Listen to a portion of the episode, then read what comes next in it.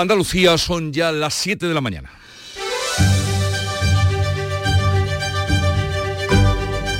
En Canal Sur Radio, La mañana de Andalucía con Jesús Vigorra.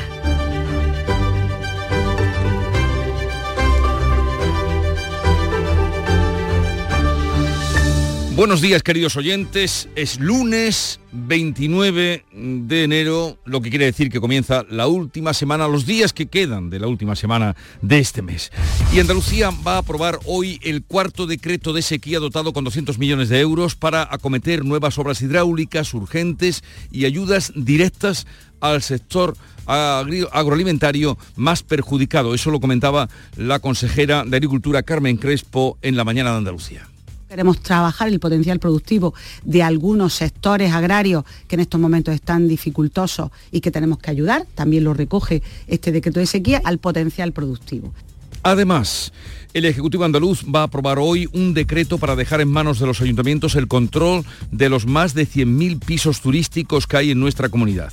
La reunión del Ejecutivo andaluz tendrá lugar en Cádiz y se adelanta hoy porque el presidente viaja a Bruselas para pedir a la Unión Europea fondos extraordinarios para cometer obras hidráulicas. Este fin de semana Juanma Moreno ha confirmado que volverá a ser el candidato del PP a la Junta de Andalucía en el 2026. Y hoy comienza el juicio a la antigua cúpula de UGT Andalucía encabezada por el secretario general Francisco Fernández Sevilla por un delito continuado de fraude en las ayudas para la formación. La Fiscalía pide siete años de cárcel y 50 millones de multa para los acusados. Núñez Feijó reúne hoy la directiva nacional de su partido después de la multitudinaria concentración de este domingo en Madrid la sexta ya para protestar contra la ley de amnistía y las cesiones de Pedro Sánchez a los independentistas. El jefe de la oposición ha apuntado a que habrá más movilizaciones en la calle porque España ha dicho no se vende. Que España no se va a dejar engañar y que España no se vende. España no se vende y menos en nombre de aquellos que no les interesa España. Pedro Sánchez, por su parte, ha vuelto a defender que la amnistía está dentro de la Constitución y ha anunciado que se va a reunir con Puigdemont y con Junqueras después de que el Congreso haya aprobado la ley de amnistía. En un acto consecuente y coherente con este paso trascendente que da la democracia, pues me reuniré con Puigdemont y con, y con Junqueras. Evidentemente he ido cambiando y modulando mi posición, porque las circunstancias han cambiado ley de amnistía que va a comenzar a debatirse hoy y será, perdón, mañana, martes, y será martes y miércoles cuando se debata y... Eh, con todo lo que está previsto es que quede aprobada.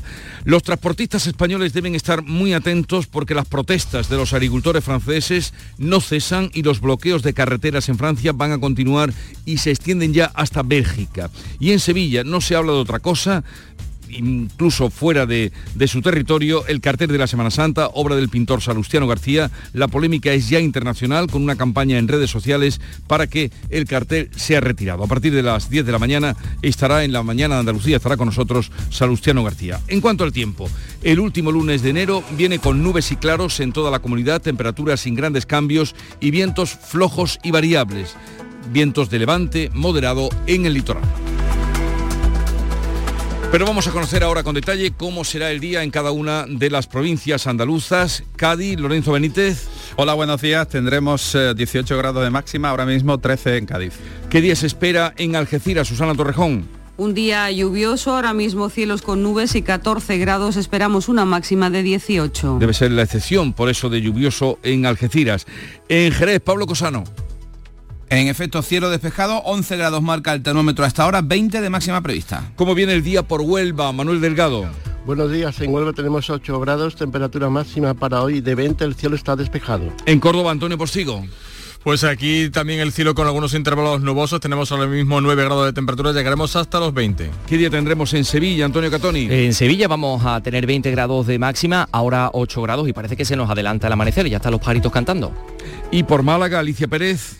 Pues cielo nublado, lamentablemente solo nube, nada de agua a la vista, 12 grados ahora, llegaremos a los 17. Sepamos ahora qué se espera en Jaén, César Domínguez. Nubes altas, 11 grados, hoy las temperaturas alcanzarán los 18 en la capital de máxima. ¿Cómo viene el día por Granada, Jesús Reina?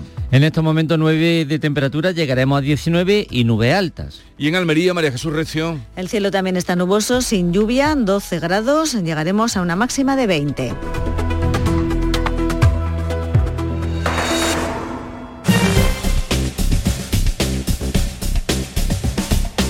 Vamos a conocer ahora cómo se circula por las carreteras de Andalucía, para quienes estén ya en ellas o en tránsito de ponerse en camino. Desde la DGT nos informa Patricia Arriaga. Buenos días. ¿Qué tal? Muy buenos días. Pues arranca esta jornada de lunes y lo hace con tráfico en aumento en la red de carreteras de Andalucía, especialmente hacia los grandes núcleos urbanos, pero de momento sin retenciones ni en la red viaria principal ni en la secundaria van a encontrar complicaciones a esta hora. Eso sí, como siempre, prudencia al volante. Son las 7 y 6 minutos de la mañana, sintonizan Canal Sur Radio. ¡Wow! ¡Vaya furgoneta! La he alquilado en Iberfurgo. Está súper nueva, ¿no parece de alquiler? Ya, en Iberfurgo disponen de una flota en perfecto estado y te ofrecen presupuestos a medida. En Iberfurgo somos expertos en alquiler de furgonetas de carga, pasajeros y carrozados. Contamos con más de 15 delegaciones en toda Andalucía. Localiza la más cercana en iberfurgo.com y visítanos. Vélez Málaga y Torre del Mar abren al mundo una ventana al paraíso, un destino único y natural dentro de la Costa del Sol, una ventana a la cultura, historia, tradiciones y gastronomía, un lugar donde disfrutar de playas de ensueño y rincones mágicos. Vélez Málaga y Torre del Mar, una ventana al paraíso. Concejalía de Turismo, Ayuntamiento de Vélez Málaga. En Canal Sur Radio, la mañana de Andalucía con Jesús Bigorra. Noticias. Vamos a contarles la actualidad de este día. El gobierno andaluz va a aprobar hoy su cuarto decreto de sequía, sequía dotado con 200 millones de euros. La reunión del Ejecutivo andaluz se va a celebrar en Cádiz, sale de San Telmo y se adelanta un día a este lunes porque el presidente andaluz va a viajar a Bruselas para pedir inversiones en obras hídricas. Paco Ramón. Un decreto que llega para invertir de manera inmediata en zonas eh, con una situación extrema. También para agilizar obras que preparen a la comunidad para lo peor. Los embalses, eh, recuerden, están en el 20%. Por ello, la consejera de Agricultura, Carmen Crespo, ha explicado, lo hacía en estos micrófonos, que hay 50 millones de ayudas para los agricultores y detallaba las inversiones. Van muchos e importantes conexiones en el norte de la provincia de Almería, que hay problemas importantes también van en la zona de la Costa del Sol, en la zona de, de, Málaga, van en la zona también de Cádiz y luego hemos recogido problemas de toda Andalucía. Además, el gobierno autonómico va a aprobar hoy un decreto para dejar en manos de los ayuntamientos el control de los más de 100.000 pisos turísticos que hay en Andalucía. El presidente de la Junta, Juanma Moreno, acude a la capital comunitaria para pedir a la Unión Europea fondos extraordinarios para hacer obras hidráulicas contra la sequía que padecemos. Este fin de semana, Juanma Moreno ha confirmado que volverá a ser el candidato del PP a la Junta de Andalucía en el año 2026. Nuria Durán. En una entrevista en El Español, el dirigente popular descarta dar el salto a la política nacional. Reconoce que en dos legislaturas no va a poder desarrollar todos los grandes proyectos que tenía programados para Andalucía porque tienen un largo recorrido administrativo. Muchos de los grandes proyectos que yo tengo programados y que teníamos programados no me va a dar tiempo cumplirlos en solo dos legislaturas. No quiero además, tengo una responsabilidad con este gobierno, que por primera vez gobierna, hay un gobierno no socialista en Andalucía, por primera vez Andalucía eh, digamos, una referencia y tampoco lo que me gustaría es, evidentemente, dar un salto al vacío, dejando a mi partido y a el gobierno ausente. Hoy comienza el juicio a la antigua cúpula de UGT Andalucía, encabezada por su secretario general Francisco Fernández Sevilla, por un delito continuado de fraude en las ayudas para la formación de los parados, una cantidad que supera los 40 millones de euros. Fernández Sevilla y otros cuatro ex responsables del sindicato en Andalucía se sientan en el banquillo de los acusados por un delito de fraude en las subvenciones para los cursos de formación, subvenciones que concedía la Junta de Andalucía y que eran desviadas supuestamente para financiar al sindicato. También se les imputa un delito de falsedad en documento mercantil. En su auto, el juez instructor relataba que entre los años 2009 y 2013 los investigados pusieron en marcha procedimientos concertados entre los responsables sindicales de UGT y mm, determinados proveedores para facilitar al sindicato una vía de financiación. Por ello, la Fiscalía pide siete años de cárcel y 50 millones de euros de multa para los acusados. Núñez Feijó va a reunir hoy a la directiva nacional de su partido, del PP, después de la multitudinaria concentración de este domingo en Madrid para protestar contra la la ley de amnistía y las cesiones del Ejecutivo de Pedro Sánchez a los independentistas. Los manifestantes, 70.000 según el PP, 45.000 según la delegación del Gobierno, han asistido bajo el lema Una España fuerte.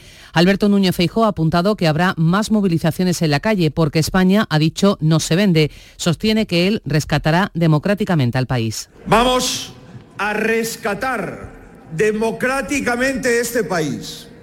Vamos a restituir la igualdad real entre todos los ciudadanos y vamos a devolver a los españoles su derecho a que nadie le imponga un país que no hemos elegido. Se trata de la cuarta movilización que convoca el Partido Popular contra la proposición de ley que mañana vota el Congreso. También a esta han asistido los expresidentes de Gobierno José María Aznar y Mariano Rajoy y la mayoría de los varones territoriales. Por su parte, Pedro Sánchez ha vuelto a defender que la amnistía está dentro de la Constitución y ha anunciado que se, reunirá, que tiene intención de reunirse con Puigdemont y Junqueras cuando el Congreso haya aprobado la ley. Lo ha dicho en una entrevista en La Vanguardia. El presidente del Gobierno sostiene que el esfuerzo por normalizar la situación en Cataluña hace que nuestra democracia sea más fuerte por incorporar a los partidos Junts y Esquerra y reconoce su cambio de posición. Sánchez insiste en que desconocía las investigaciones del CNI al líder de Esquerra, Aragonés, sobre la operación Cataluña y alerta de lo que él denomina la fachosfera. El que no se desmarque, el que no lo condene, que si no hay arrepentimiento, ni condena, ni reproche, al igual que les ocurre con la corrupción, si estuvieran en el gobierno volverían a hacerlo.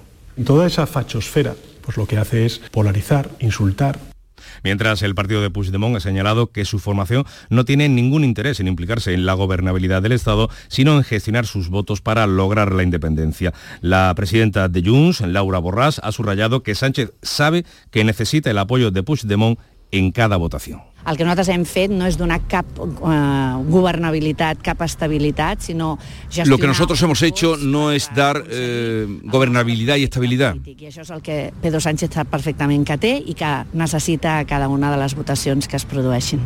Y Pedro Sánchez sabe que necesita eh, a Junts en cada votación que se produzca. Era Laura Borràs la que daba cuenta de esta advertencia. Por otra parte, les anuncio que hoy estará con nosotros a partir de las 9 de la mañana Nicolás Redondo Terreros, es dirigente del Partido Socialista, eh, a raíz de su libro No me resigno, lo había comenzado a escribir antes de que llegara todo esto, según dice, me refiero a todo esto, la ley de amnistía, pero también de eso eh, arrima en su, en su libro. 12 localidades del área de influencia de Doñana firman esta semana en la Puebla del Río, Sevilla, un acuerdo de municipios por Doñana. Las localidades sonubenses de Almonte e Hinojo, que son las más eh, grandes, las que mayor superficie tienen dentro del Parque Nacional, se quedan fuera de ese acuerdo porque defienden que esa mayor superficie debe tenerse en cuenta para repartir las ayudas del pacto firmado en noviembre entre Gobierno y Junta de Andalucía, Pacto para Proteger Doñana. Del total de 350 millones de euros que aporta el Ministerio de Transición Ecológica, ahora se estudia cómo distribuir 70 millones entre las localidades, entidades locales del espacio protegido. Hoy está previsto que comience en la Audiencia Provincial de Almería el juicio contra la Junta de Gobierno de la Asociación de Regantes Cuatro Vegas por varios delitos medioambientales. Utilizaron durante años agua sin depurar para cultivar hortalizas en el Bajo Andarás. Los 11 dirigentes de la comunidad de Regantes Cuatro Vegas de Almería están acusados de usar aguas residuales para cultivos eh, hortofrutícolas durante 15 años, hasta el 2016. También de la extracción de agua de más eh, de 4 millones de metros cúbicos con pozos ilegales del medio y bajo Juan Darax en este río almeriense. La Fiscalía les atribuye la comisión de varios delitos medioambientales y de desobediencia. Se enfrenta a penas de hasta nueve años y cinco meses de cárcel. Los agricultores franceses vuelven a la carga, persisten con los bloqueos de carreteras en Francia y no quieren dejar que nadie llegue a París. Los transportistas españoles siguen sufriendo las consecuencias. Las dos principales organizaciones agrícolas francesas han hecho un llamamiento para bloquear de nuevo los accesos a París a partir de hoy, a pesar de las últimas concesiones. Para evitarlo, el gobierno ha movilizado a mil a 15.000 agentes. Escuchamos al presidente de los jóvenes agricultores de la isla de Francia, llama a sitiar la capital gala. La movilización va continuar. La movilización va a continuar. La oferta del primer ministro no es suficiente. Llamamos al asedio de la capital, a bloquear siete puntos de acceso alrededor de París. points de blocage tout autour de Paris. El ministro de Interior ha condenado la destrucción de camiones y mercancías y este domingo los agricultores belgas han cortado las carreteras de entrada a Bruselas con cerca de 200 tractores. Debajo de todo esto hay una realidad que se le escapaba precisamente ayer al ministro del Interior parisino o francés y es que el 40% de la fruta y hortalizas las tiene que importar Francia. Y en París, una pareja de activistas climáticas han arrojado dos botes de sopa contra la protección de cristal del cuadro La Gioconda de Leonardo da Vinci en el Museo de del Este acto de protesta contra el actual sistema agrícola y a favor, dicen, de una alimentación sostenible pretende además integrar un cheque de alimentación en la seguridad social francesa. Las responsables son dos mujeres de 24 y 63 años que fueron filmadas durante su acción que duró aproximadamente dos minutos. Israel ha vuelto a bombardear esta madrugada la franja de Gaza y la ciudad de Jenin. Sigue aumentando la tensión en Oriente Próximo y Washington se implica cada vez más. Tres militares estadounidenses han muerto en la frontera entre Jordania y Siria. 35 han resultado heridos en un ataque con dron que ha reivindicado la milicia pro-iraní Resistencia Islámica en Irak. Son las tres primeras bajas de soldados norteamericanos. El presidente Joe Biden ha prometido que no se quedarán sin respuesta. En paralelo, Tel Aviv y Hamas están negociando un alto el fuego de dos meses. Por su parte, Naciones Unidas pide a los países que mantengan la financiación a la Agencia para los Refugiados Palestinos. 11 países la han suspendido, el último Japón, después de que Israel haya acusado a varios trabajadores de colaborar con Hamas en el ataque terrorista que desencadenó esta guerra. 120 funcionarios de diferentes agencias de la Organización de Naciones Unidas, la ONU, van a evaluar sus organizaciones en Málaga a partir de este lunes. Organismos de las Naciones Unidas para la enseñanza, la alimentación, la cultura o los refugiados, por ejemplo, van a evaluar en Málaga las políticas que llevan a cabo. Será la primera reunión de estas características eh, que se realiza en una ciudad que no es sede de la ONU. Julio Andrade, responsable de CIFAL Málaga, entidad colaboradora, nos decía. Se reúnen para ver si esos criterios homogéneos están consiguiendo el, impacto deseado, para ver si hay nueva metodología o avances en alguna materia y después para analizar todos esos grandes retos globales que tenemos en el mundo de hoy. Trabajos que comienzan hoy, la Asamblea General se celebrará ya el jueves y el viernes. En Sevilla crece la polémica después de conocerse el cartel de la Semana Santa pintado por Salustiano García. Hay voces a favor, sobre todo en el Consejo de Hermandades y Cofradías, pero en las redes hay una petición con miles de firmas que exigen la retirada inmediata del cartel porque creen que no representa el fervor religioso de la ciudad. El alcalde José Luis Sanz lo ha defendido en el llamador de Canal Sur Radio. Un rotundo y valiente Cristo resucitado, resucitado con detalles que cualquier cofrade eh, puede conocer, como el sudario del cachorro o las potencias del amor. Y segunda señal de identidad, también colores rotundos, en este caso el rojo salustiano. El programa El Llamador de Sevilla va a analizar hoy lunes la obra de Salustiano y el debate que se ha generado dentro y fuera del mundo de las cofradías sevillanas. A partir de las 10 de la mañana tendremos ocasión de hablar con Salustiano García aquí en la mañana de Andalucía. Balance Fitur, la Feria Internacional de Turismo, ha cerrado sus puertas en Madrid con más de 250.000 visitantes y la generación de unos ingresos de unos 430 millones de euros. Y en esa feria el pabellón de Andalucía ha sido elegido como el mejor expositor de una comunidad autónoma. El consejero de Turismo, Arturo Bernal, ha subrayado que se ha cumplido con creces el objetivo que se habían marcado, sobre todo en cuanto a la generación de negocio. Una propuesta que además de muy visual, muy tecnológica, muy innovadora, se ha, se ha volcado en la apertura de nuevos espacios de trabajo. Estos son los datos. El pabellón andaluz ha recibido durante las jornadas profesionales un total de 135.000 visitantes, que supone un 36% más que en la pasada edición, y ha acogido más de 5.000 reuniones de trabajo con empresarios, profesionales e instituciones dedicadas al turismo. La participación de las empresas ha pasado de 60 a más de 200. Y a Fitur sigue Madrid Fusión, que comienza precisamente hoy en Madrid con una amplia y excelente representación de cocineros andaluces. La Junta espera que este año comience ya la primera de las ocho rutas del proyecto Senderos del Rocío. Son ocho caminos, uno por provincia, que llevarán a pie, a caballo o en bici hasta la aldea Almonteña. Es un camino de Santiago Rociero con el que se quiere contribuir a desestacionalizar el turismo en nuestra comunidad. Lo ha destacado en Gentes de Andalucía, de Canal Sur Radio, el consejero de presidencia Antonio Sanz. Unimos en este proyecto pues turismo, cultura, naturaleza, deporte, eh, ocio, religiosidad también. Eh, este es un proyecto que, a diferencia de, de Santiago todos los caminos van a ir por rutas naturales. Conectamos con un faro, un faro que nos guía a todos los andaluces, que nos une a todos los andaluces como es el, Rocío. Al igual que en Santiago de Compostela, al finalizar el camino, los peregrinos van a recibir un certificado, también una medalla de la Virgen del Rocío. Son las 7, 20 minutos de la mañana y en un momento vamos a la revista de prensa. La mañana de Andalucía. Hay gente para todo y el programa del Yuyu es de buena gente, divertida y alegre, que le pone humor al día a día. Sí, porque nos gusta mirar el lado bueno de la vida, por muy surrealista que pueda ser, y dibujarte una sonrisa. No es fácil, créeme, pero no tiene precio. El programa del Yuyu, gente genuinamente original. De lunes a viernes a las 3 de la tarde. Contigo somos más Canal Sur Radio. Contigo somos más Andalucía.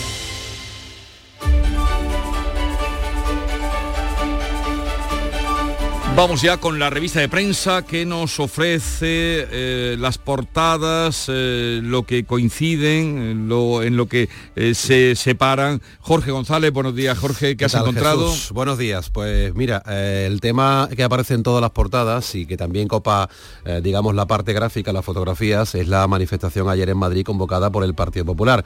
En el mundo, en la vanguardia y en el país vemos una foto muy similar con prácticamente los mismos protagonistas. Hablamos de Núñez Feijóo de Mariano Rajoy, de José María Aznar, de Cuca Gamarra y en alguna de ellas también aparece la presidenta madrileña. Eh, por ejemplo, en el país, eh, dice el gobierno, niega a Junts más cambios en la amnistía. Y el pie de foto para esa fotografía en la que vemos a los líderes del PP, séptima movilización del PP en la calle contra el Ejecutivo. Más asuntos en la portada del país, tres soldados de Estados Unidos mueren en Jordania por un ataque con drones y la pastilla antitabaco vuelve a las farmacias. Dice el diario de Prisa que un laboratorio español va a lanzar en unos meses la versión genérica de ese tratamiento. En el mundo, Vemos esa fotografía de la manifestación, en esta es la que aparece, por ejemplo, Díaz Ayuso acompañando al resto de líderes populares. Nuevo clamor en la calle, es el pie de foto de El Mundo, que también titula Feijó despliega al PP ante la Unión Europea en la semana de la amnistía.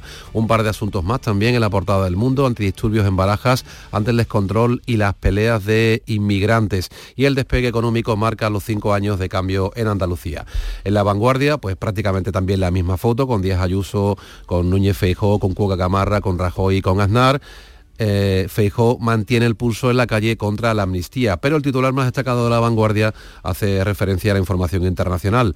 Crisis en Oriente Medio, riesgo de escalada tras un ataque mortal contra la Unión, contra Estados Unidos en Jordania.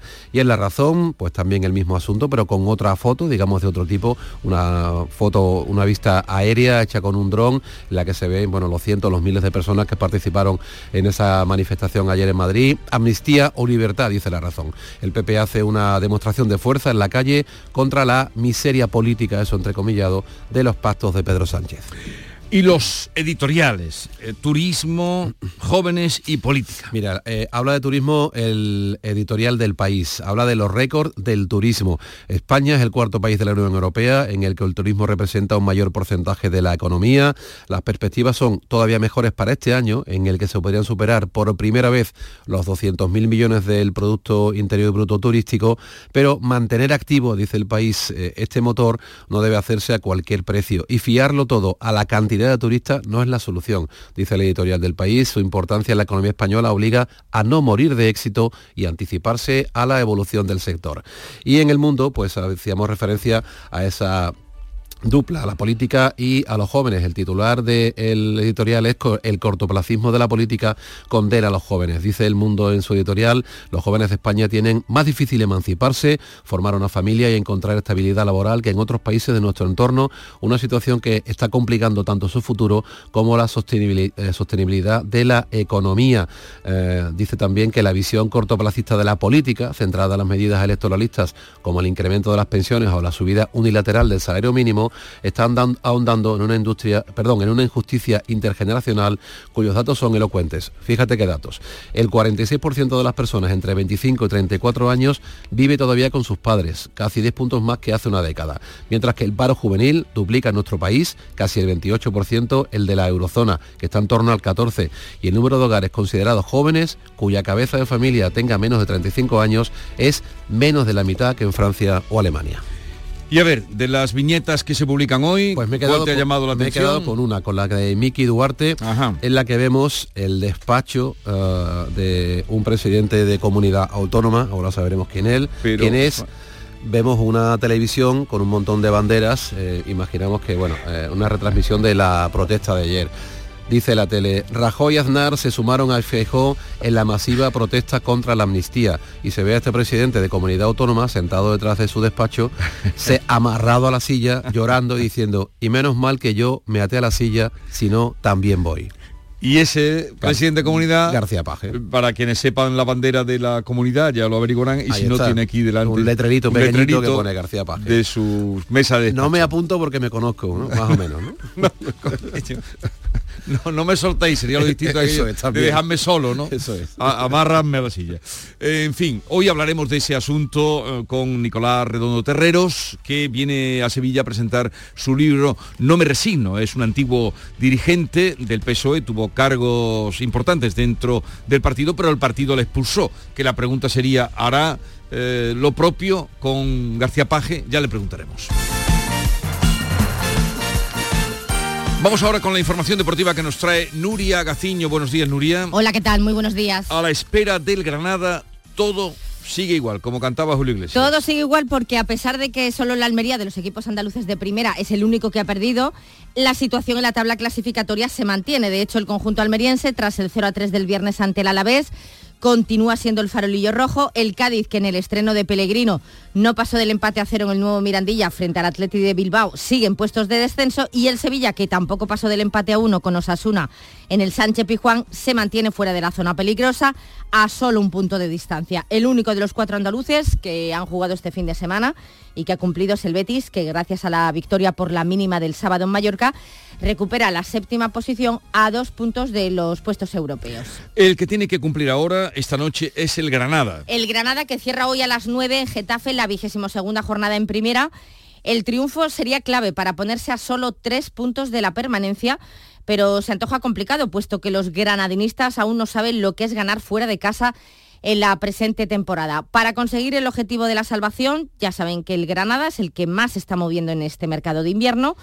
El último refuerzo lo confirmaba ayer la incorporación del portero Mar Martínez, que procede del Cartagena. Su llegada supone la salida de André Ferreira con destino al Valladolid. Esta eh, semana también se ha hecho oficial la llegada del francés Mawasa, procedente del Brujas de Bélgica, así que ya son siete caras nuevas en el Granada. En el Sevilla se espera poder hacer oficial hoy la marcha de Rakitic que va a poner rumbo a la Liga de Arabia Saudí. Si todo marcha según lo previsto, lo despedirán a la una y media de la tarde. En el caso del Betis, urge un delantero tras la cesión de Borja Iglesias al Bayer Leverkusen. Uno de los nombres que ha surgido en las últimas horas es el del congoleño Cedric Bakambu, viejo conocido de la liga por su paso por el Villarreal, pero bueno, hay que darse prisa porque tan solo quedan tres días para el cierre del mercado invernal. Y Xavi anuncia su marcha del Barcelona a final de temporada. Tras perder por 3 a 5 con el Villarreal, Xavi sorprendía a todos en la rueda de prensa posterior al partido para comunicar que una vez finalice la temporada va a dejar el banquillo azulgrana. Toma esta decisión para quitar presión, dice a sus jugadores, también a los directivos y también por el hecho de estar siempre rodeado de polémicas que él no crea. Lo único cierto a día de hoy es que el Barça está a 10 puntos del liderato de la liga que se ha puesto casi imposible a falta de 16 jornadas para el final. Tras el anuncio de Xavi, el técnico del filial Rafa Márquez se ha dejado creer, le ha faltado tiempo. Pero en las quinielas vemos a Tiago Mota en el Bolonia, pero queda libre en junio. El ex seleccionador alemán Flick, que está en el paro. Jürgen Klopp, que deja el Liverpool, pero que ha dicho que quiere un año sabático. Vamos a ver. Y el último en sonar es Miquel Arteta, que curiosamente ha anunciado este fin de semana que también se va a marchar del Arsenal en junio, antes de tiempo, porque tiene contrato a, a, para dos años más.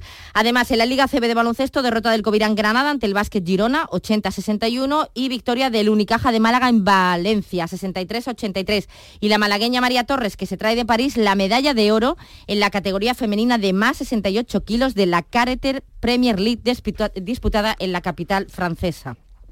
Eh, sí, viene. Estoy muy nerviosa, a o sea, me eh, has es puesto muy nerviosa. Nuria ve sobre la mesa el libro de Eduardo Mendoza, Tres enigmas para la organización. Él dijo que ya no escribía más. ¿Cierto? Pero dice que qué va a hacer, tiene 80 años y que lo que ha hecho aburrido, toda su vida, que qué hace. Y ha escrito este libro, eh, Guau. tres, vas a venir, luego puedes Bueno, venir. estás no me la invitada, pierdo, ¿eh? no me la pierdo. Estará con nosotros a partir de las 11 de la mañana. Terminaremos luego con Dani de Morón, que tiene también nuevo disco, Empatía, lo presentaba el viernes, salía su disco y ahora inicia una gira internacional, pero antes pasará por aquí esta mañana a partir de las once y media. Y mucho antes estará Francisco Arevalo a partir de las diez y media y como les hemos venido anunciando, Salustiano, el pintor, autor del cartel de la polémica, podremos decir, de la Semana Santa de Sevilla, a las 10. Canal Sur Radio.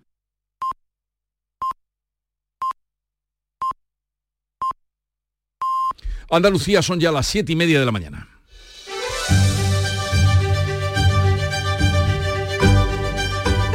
En Canal Sur Radio, La mañana de Andalucía con Jesús Vigorra. Y a esta hora con Nuria Durán vamos a dar cuenta en titulares de las noticias más destacadas que les estamos contando esta mañana. El Consejo de Gobierno de la Junta aprobará hoy el cuarto decreto de sequía dotado con 200 millones de euros para acometer nuevas obras hidráulicas y ayudas al sector agroalimentario. El Ejecutivo que adelanta su reunión hoy lunes porque el presidente andaluz viaja a Bruselas va a aprobar además el decreto de vivienda turística en Andalucía que habilita a los ayuntamientos a regular estos alojamientos en sus municipios. Comienza hoy el juicio a la antigua cúpula de UGT por un fraude de casi 41 millones de euros en subvenciones. Se sienta en el banquillo el que fue secretario general Francisco Fernández y otros cuatro antiguos responsables del sindicato. La Fiscalía Anticorrupción pide siete años de cárcel y 50 millones de multa para cada acusado. Feijó reúne hoy a la directiva nacional del Partido Popular después de la multitudinaria concentración de este domingo en Madrid. 70.000 personas según el PP, 45.000 según la delegación del Gobierno protestaron contra la ley de amnistía y las cesiones del Ejecutivo de Pedro Sánchez a los independentistas. Continúan hoy los bloqueos en las carreteras francesas por parte de los agricultores galos. Para evitarlo, el Gobierno francés ha movilizado a 15.000 agentes. Las protestas se trasladan también a Bélgica. 120 funcionarios de diferentes agencias de la ONU van a evaluar sus organizaciones en Málaga a partir de hoy. Es la primera reunión de estas características que se realiza en una ciudad que no es sede de Naciones Unidas. La Asamblea General se va a celebrar el jueves y el viernes. Y vamos ahora con eh, la información del tiempo para hoy. Hoy tendremos cielos nubosos, viento de levante en toda la costa, fuerte en el estrecho. Las temperaturas mínimas suben ligeramente en la zona central de Andalucía, mientras que las máximas bajan hoy en la mitad oriental. Este lunes, Almería, Cádiz, Granada, Huelva y Sevilla alcanzan los 20. Son las 7.32 minutos de la mañana y en un momento vamos a las claves económicas del día. ¿Quieres abrir tu negocio al exterior? En Cajamar te acompañamos en la estrategia de negocio internacional de tu empresa. Infórmate en nuestras oficinas y te ayudaremos a encontrar las mejores soluciones para tus operaciones internacionales. Consulta en la web cajamar.es, área empresas y autónomos barra internacional. Cajamar, distintos desde siempre. Frutos secos Reyes, mucho más que pipas. Disfruta con nuestra deliciosa variedad de frutos secos, snacks y golosinas en los más de 35.000 puntos de venta que tenemos en Andalucía o en frutosecorreyes.es. Ah, y ahora con tu pedido a partir de 20 euros, te los llevamos a casa gratis. Frutos secos Reyes, tus frutos secos de siempre. Las claves económicas con Paco Bocero. Paco, buenos días. Buenos días Jesús, ¿qué tal? Bien, ¿Qué tal? bien, bien. ¿Qué tal por Córdoba? Muy bien, fenomenal, sin llover, por supuesto, una pena, pero vamos. Pero muy ahí animada. ¿eh? Tremendamente animada, sí. Y además hoy en Fitur, digo en Fitur, perdón, ¿qué, qué, qué estaré yo pensando? Y hoy seguimos con Madrid Fusión, allí Sí, con nuestros sí, sí. cocineros, A, a enseñar un poquito lo que se hace de la buena comida aquí. Los, los cocineros andaluces todos allí están. En eh, efecto. allí. Bien, vamos eh, a ver las claves, pero primero los titulares del día en los medios económicos. Pues vamos con ello. Abrimos con expansión y el gobierno negocia con Repsol, con Cepsa y con Iberdrola el impuestazo. Se refiere al impuesto a las eléctricas y a la impuesto al combustible. Vamos a ver si el gobierno que lo quiere hacer permanente, de qué forma acaba haciéndolo. Por su parte, en cinco días eh, abre con que el esfuerzo para comprar vivienda no bajará del 40% de la renta de los hogares en todo 2024. Eh, por su parte, el economista, y abrimos ya tres titulares directamente relacionados con mercado de trabajo, comenta que las jubilaciones anticipadas aún cuesta 4.000 millones cada año. Eh, suponen que deja de ingresar 4.000 esos 4.000 millones de euros cada año en concepto de las cotizaciones sociales que abonan trabajadores y empresas. Por su parte, en Invertia, abre con que la inspección de trabajo pide más medios por los cambios en el registro de horas extra y finalmente actualidad económica que hace un magnífico reportable, reportaje sobre el desempleo, sobre cuánto tiempo tarda un parado en España en volver a trabajar y cuánto de salario pierde en esas circunstancias frente a otros países. Y ahora vámonos con las claves. Pues cuéntanos, te escuchamos. Pues mira, vamos a comenzar una semana eh, que va a tener a la macro de protagonista, aunque ya hayamos empezado desde Hong Kong con esa con esa noticia que nos llega de Belgrande, esa noticia que llevamos comentando hace ya dos años y medio, como recuerdas, y que por fin ha tomado carta de naturaleza de esos 300 mil millones de dólares que tiene de deuda la inmobiliaria china, y aquí al final lo que hay que ver es si hay contagio fuera o no. Parece que está controlado de momento, pero nunca se sabe. Pues como te decía, comenzamos una semana con la macro de protagonista y con tres grandes indicadores. El primero va a ser la inflación. La inflación, el dato adelantado que conoceremos mañana martes. No solamente el nuestro, sino también el de Alemania, eh, que será el turno en el miércoles. Y como te decía, mañana, con este dato adelantado de los precios nuestros de enero, veremos si se produce ese repunte que se decía, se esperaba para los primeros meses del año, porque recordemos que la inflación cerró el 3,1 por la subyacente en el 3,8 este 2023, la subyacente después de una bajada uh, relevante en los dos últimos meses. El segundo dato que va a estar en lo alto de la mesa durante la semana va a ser el crecimiento del PIB, que va a publicar también el INE, lo hará mañana martes, como decía, como dato adelantado del último trimestre del año. En el tercer trimestre la economía española crecía tres décimas al 1,8% en tasa interanual. Y también el martes vamos a tener el crecimiento de Alemania, de Italia, de Francia y del conjunto de la eurozona, con otros dos indicadores de la región eh, de estos que te comentaba antes, el clima empresarial y la confianza de los consumidores. Y el tercer protagonista de esta semana, como apuntaba, será el paro.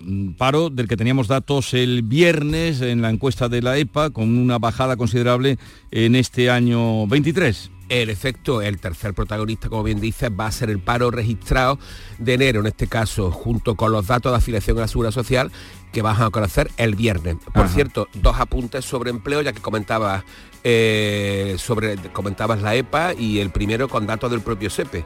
Eh, es que el año pasado se firmaron 15, 15 millones, perdón, 444.205 contratos un 15,6% menos que en 2022 y la duración media de los contratos fue algo más de 43 días, la cifra más baja de 2006, números que no son baladíes, como te digo son datos del propio servicio de empleo, datos públicos. Y el segundo, como decía, tras los datos de la EPA que conocimos el viernes, y es que según ADECO la tasa de paro va a escalar hasta el 12%, perdón, 12% entre enero y marzo eh, tres décimas sobre el cierre del año pasado que fue el 11,7. Por cierto, una pequeña curiosidad. Según la consultora Conferri y muchos más expertos, enero y febrero son los meses menos productivos del año. De hecho, la productividad llega a bajar hasta un 25% frente a octubre. Y es que finalizamos con mucho más trabajo entre septiembre y diciembre para que acabe que el resto del año, que buena parte del resto del año. Muy bien. ¿Y algo más? Pues mira, eh, la cita, por supuesto, monetaria de la semana, que será el miércoles con la Reserva Federal, de la que no se esperan variaciones ninguna.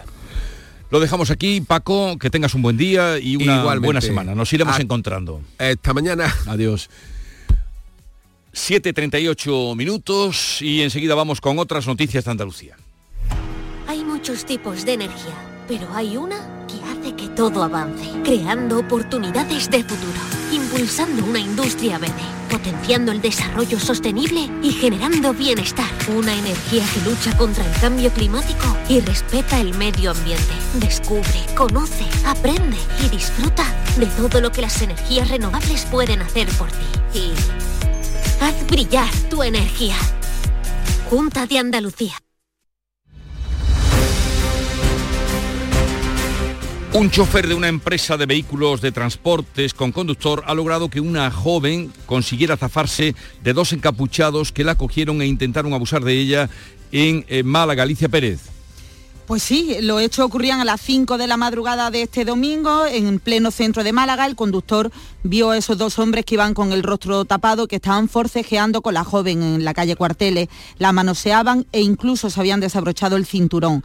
Estaban intentando meterla en un portal cuando él intervino, aparcó el vehículo junto a la chica, pitó a los agresores y subió a la víctima al coche. Después llamó a la policía, incluso estuvo siguiendo a los agresores para indicar su ubicación a los agentes. La policía pudo detenerlos, él llevó a la joven al hospital regional y ahora se está buscando a otra chica que según el relato de la víctima se zafó también minutos antes de los mismos agresores. Este lunes se abre al marisqueo el litoral atlántico de la provincia de Huelva, Manuel Delgado.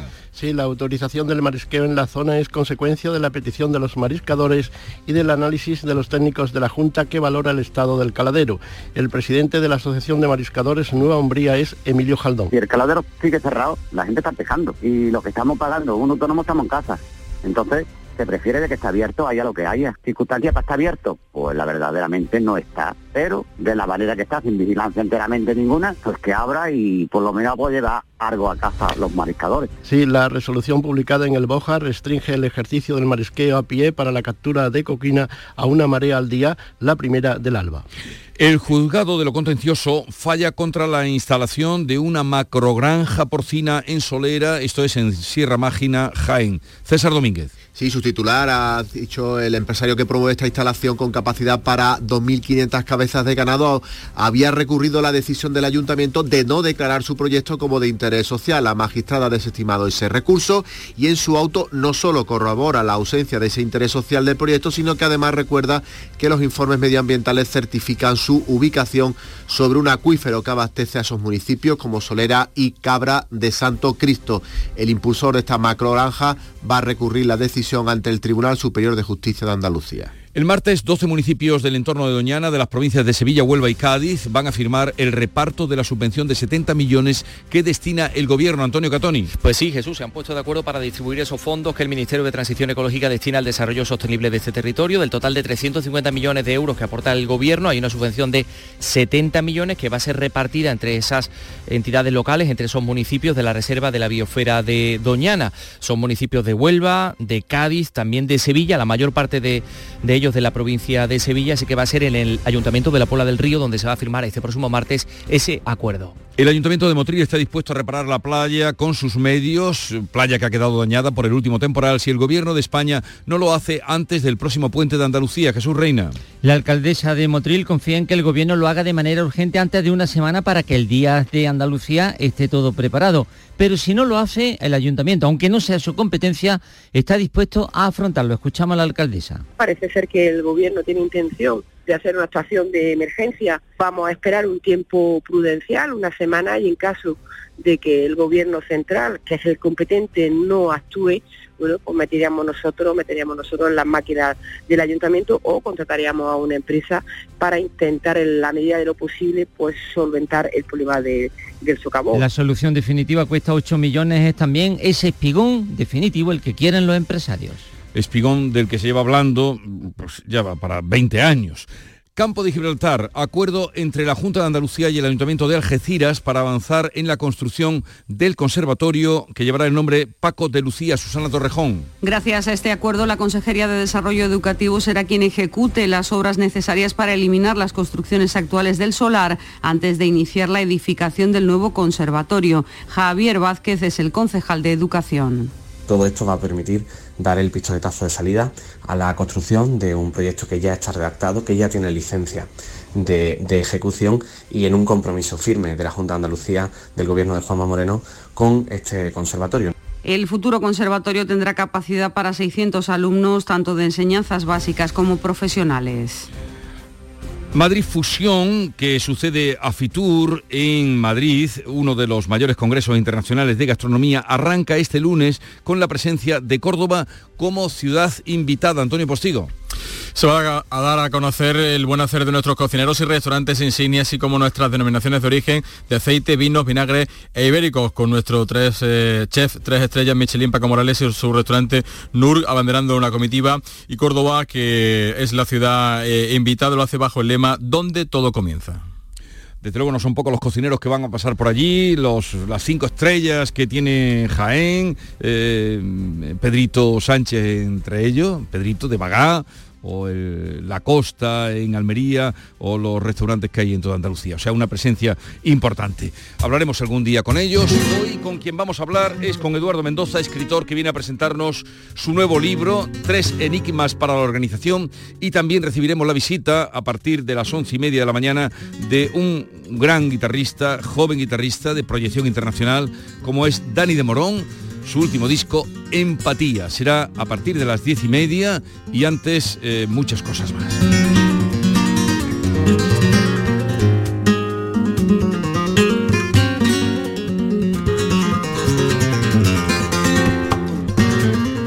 Llegamos con la guitarra de Dani de Morón a las 7.45 minutos de la mañana, son las 8 menos cuarto, es el tiempo de la información local. Atentos. En la mañana de Andalucía de Canal Sur Radio, las noticias de Sevilla con Antonio Catoni. Buenos días. La polémica generada en torno al cartel de la Semana Santa de Sevilla ya tiene eco fuera de España. La agencia de noticias italiana ANSA publica esta mañana datos sobre los argumentos que grimen los contrarios a este anuncio oficial de nuestra fiesta y encontramos también referencias en inglés en medios americanos y británicos. Todo por un cartel en el que aparece un Cristo resucitado sin apenas signos de dolor, que es la metáfora de la propia resurrección de la ciudad. Esta mañana ya lleva más de 8.000 firmas recogidas en contra, pero el apoyo y el aplauso en el ámbito del arte, de la cultura, de las instituciones es unánime. El autor salustiano estará hoy en este programa, en la mañana de Andalucía.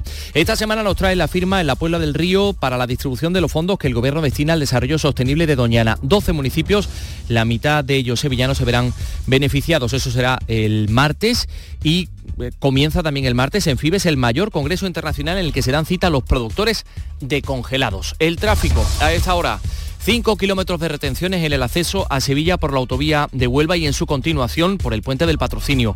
Un kilómetro en el puente del Centenario sentido Huelva, 3 en eh, sentido Cádiz y también uno en la autovía de Coria a la altura de San Juan de Analfarache. Ya en el interior de la capital el tráfico es intenso en sentido entrada en los puentes del patrocinio, del Alamillo y de las Delicias y también en la avenida de Andalucía y es intenso también en la ronda urbana norte en ambos sentidos a la altura de San Lázaro. El tiempo. Nubes medias y altas, hay nieblas en puntos del Bajo Guadalquivir, suben las temperaturas mínimas y bajan las máximas. 21 vamos a alcanzar en Écija y Lebrija, 20 en Morón y Sevilla, donde ahora tenemos 8 grados. Enseguida desarrollamos estos y otros asuntos, realiza Pedro Luis Moreno. ¿Ya conoces las lavadoras Nevir? Lavadoras de hasta 12 kilos con motor inverter y etiqueta energética clase A. Porque Nevir siempre piensa en el ahorro de la factura de la luz. Con las lavadoras Nevir podrás esterilizar la ropa deportiva y disfrutar de su velocidad de centrifugado y sus tres modos de lavado rápido. Disponible en tiendas Factory Electrodomésticos Marisol. El llamador. Los lunes a las 10 de la noche.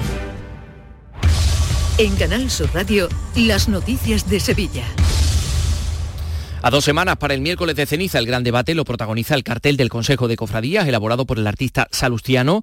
Esa imagen sobre fondo rojo de un Cristo resucitado que ha pintado teniendo a su hijo Horacio como modelo, con el paño del cachorro y las potencias del Cristo del Amor. El propio autor lo explica así. Yo he querido poner el foco en, la resurrección. Un Cristo limpio de todo dolor, tanto físico, como, emocionalmente.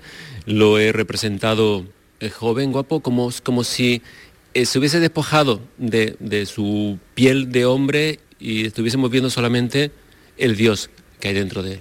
Desde el momento en que lo presentó este sábado se ha generado rechazo en una parte de la ciudad, incluso se han recogido firmas en una plataforma digital donde se pide la inmediata retirada del cartel porque dice textualmente, esta recogida, no representa en absoluto la fe, los valores cristianos, la tradición y el fervor religioso de esta ciudad. Lleva recogida más de 8.000 firmas. El asunto ya tiene eco a nivel internacional.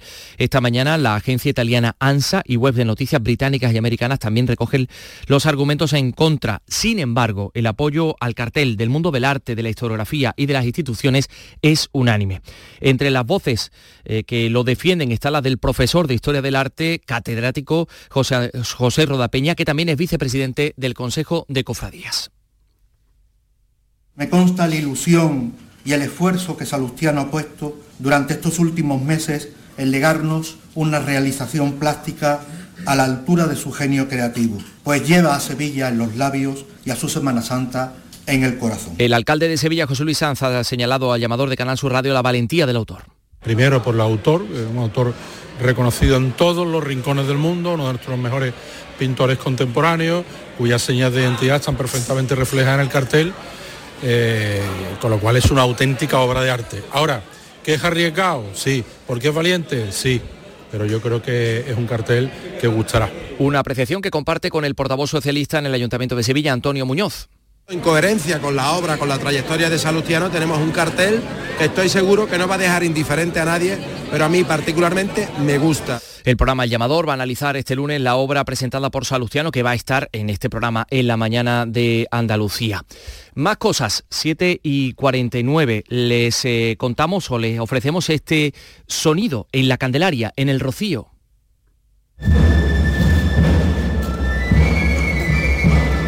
Donde en torno a un millar de hermanos del Rocío Betriana han participado este fin de semana en la peregrinación de invierno a la aldea. Eh, a las 11 de la mañana de este domingo se celebraba la misa ante la Virgen. Estos eran los sonidos que se recogían en la entrada del Sin Pecado en la ermita.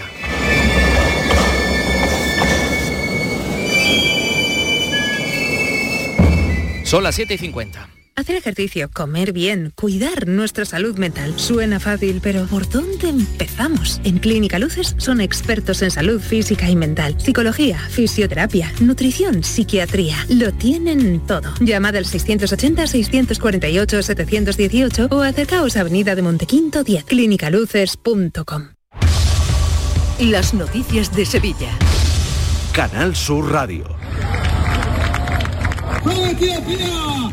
14.000 deportistas han participado este domingo en el medio maratón de Sevilla que ha recorrido las principales avenidas, la isla de la Cartuja, el centro, eh, mucho público animando calles cortadas y récord femenino en la prueba que acaban de escuchar. El primero en llegar era el keniata Bravin Kiprop con un tiempo de 59 minutos 21 segundos, récord también de atletas extranjeros, 4.000 y un 27% de participación femenina, cifras que nunca se habían dado en una prueba que sirve de antesala para la otra gran cita atlética de la ciudad, la maratón, que se le va a celebrar el 18, el día 18 del próximo mes de febrero.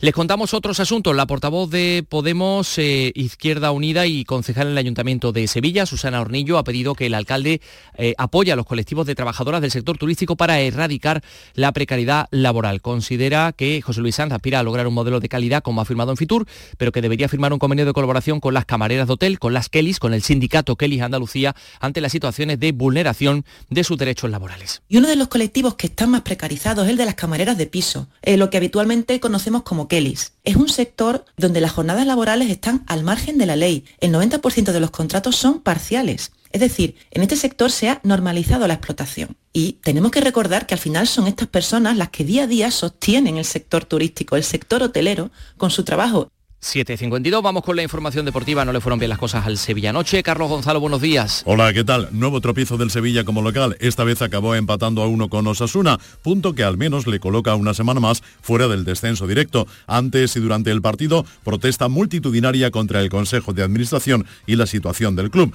Rakitic se marcha al fútbol saudí y el Sevilla piensa ocupar su plaza con un delantero. En cuanto al Real Betis, su victoria por 0 a 1 ante el Mallorca le vuelve a colocar en la lucha por los puestos europeos que tiene ahora mismo a dos puntos. También está pendiente del mercado, pues Luis Enrique podría seguir los pasos de Borja Iglesias, que se ha ido cedido al fútbol alemán, en concreto al Bayer Leverkusen de Xavi Alonso. Este próximo martes os esperamos en el Auditorio Nissan Cartuja de Sevilla para disfrutar del show del comandante Lara, en vivo y en directo. Comenzamos a las 6 de la tarde. Y gracias a este maravilloso público, el show del comandante Lara. Vive una tarde espléndida de alegría, humor e ingenio con el show del comandante Lara. Con la colaboración del Auditorio Nissan Cartuja. En Canal Sur Radio, las noticias de Sevilla con Antonio Catoni. 12 municipios del área de influencia de Doñana, entre ellos varios de la provincia de Sevilla, se han puesto de acuerdo para distribuir los fondos que el Ministerio de Transición Ecológica destina al desarrollo sostenible de este territorio. 350 millones en total, 350 millones de euros aportados por el gobierno. De ellos hay una subvención de 70 millones que va a repartirse, que se van a repartir las entidades locales de la Reserva de la Biosfera Doñana.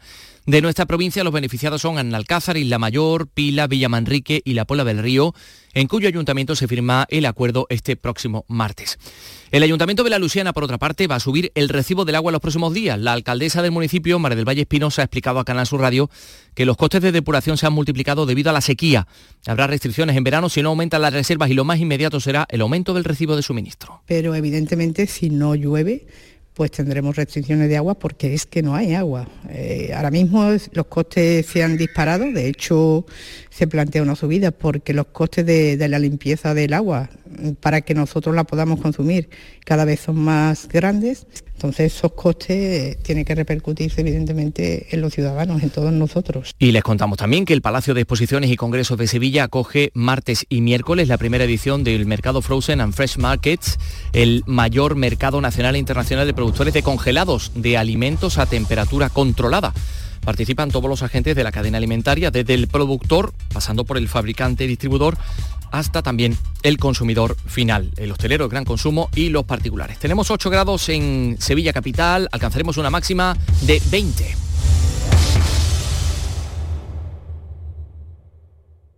Escuchas La mañana de Andalucía con Jesús Vigorra, Canal Sur Radio. Aquadeus, el agua mineral natural de Sierra Nevada, patrocinador de la Federación Andaluza de Triatlón, les ofrece la información deportiva.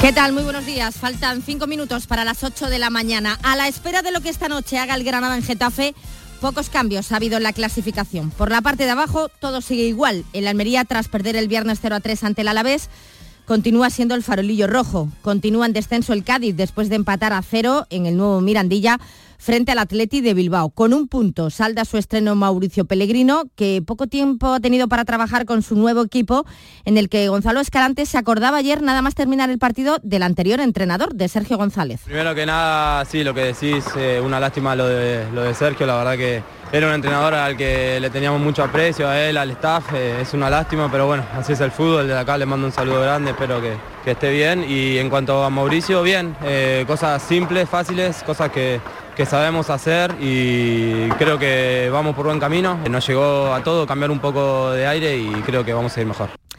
Y también empataba ayer el Sevilla, empate a uno con Osasuna en el Sánchez Pijuán, lo que le permite seguir fuera del descenso. Es más, ha subido un puesto al superar al Celta, pero cuidado que sigue solo un punto de distancia. Y Quique Sánchez Flores que parece que empieza a perder la paciencia con algunos jugadores que no absorben los conceptos. Eh, hicimos un buen primer tiempo, nos despistamos el balón parado en una acción que no tiene, no tiene redención posible. ¿Por qué? Porque yo entiendo que te pueden ganar una acción, pero perder la marca a mí me parece muy grave. Se, estudia con mucho análisis, están muchas horas los analistas en, en darle muy masticado a los jugadores las situaciones y no estamos para regalar nada.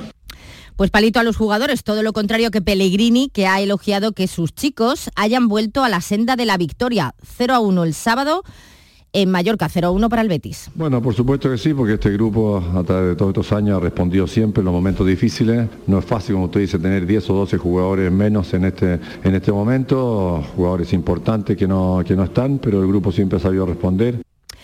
Así las cosas, de los cuatro andaluces que han jugado el fin de semana, el Betis es el único que ha ganado, con lo que recupera la séptima posición. Está a dos puntos de los puestos europeos. El que tiene que cumplir esta noche es el Granada, que a las nueve juega en Getafe. Vamos a ver si los del Cacique Medina son capaces de lograr la que sería la primera victoria de la temporada como visitante. Sí, sin duda que sí, que tenemos que tratar de, sumar, que es lo más importante. Falta todavía mucha jornada, pero que el equipo está evolucionando, sobre todo, eso nos deja muy tranquilo. Vamos con mucha optimismo, mucha expectativa de hacer las cosas bien el triunfo sería eh, clave para ponerse a solo tres puntos de la permanencia. El Granada, que a falta de tres días para que se cierre el mercado invernal, es el que más se ha movido con diferencia. Hasta siete caras nuevas, la última la que se confirmaba ayer, la incorporación del portero Mar Martínez procedente del Cartagena. En el Sevilla se espera poder hacer oficial hoy la marcha de Rakiti, que va a poner rumbo a la Liga de Arabia Saudí. De hecho, ayer ya no jugó, vio el partido desde la grada y hoy lo más seguro es que eh, a la una y media mm, se pueda despedir del sevillismo. Ha dicho Quique Sánchez Flores que tienen ahora que traer un delantero. También ha pedido refuerzos Pellegrino para el Cádiz y en el caso del Betis urge un delantero tras la cesión de Borja Iglesias al Bayer Leverkusen. Uno de los nombres que ha surgido en las últimas horas es el del congoleño Bakambu, viejo conocido de la liga por su paso por el Villarreal. Y si Rakitic se marcha del Sevilla, Xavi va a hacer lo mismo del banquillo del Barcelona una vez termine la temporada. Tras perder por 3 a 5 con el Villarreal, lo anunciaba Xavi, sorprendía a todos en la rueda de prensa. Siendo culé, yo creo que igual estoy actuando así porque soy culé, pero quiero lo mejor para el club, así se lo he dicho al presidente me ha entendido, o sea, medio emocionado, pero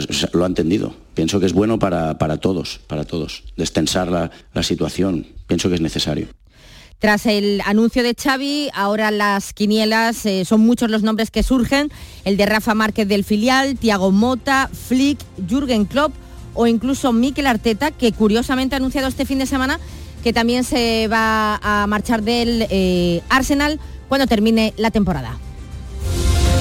Aquadeus, ahora más cerca de ti, procedente del manantial Sierra Nevada, un agua excepcional en sabor, de mineralización débil que nace en tu región. Aquadeus Sierra Nevada es ideal para hidratar a toda la familia y no olvides tirar tu botella al contenedor amarillo. Aquadeus, fuente de vida, ahora también en Andalucía. Canal Sur Radio, la radio de Andalucía.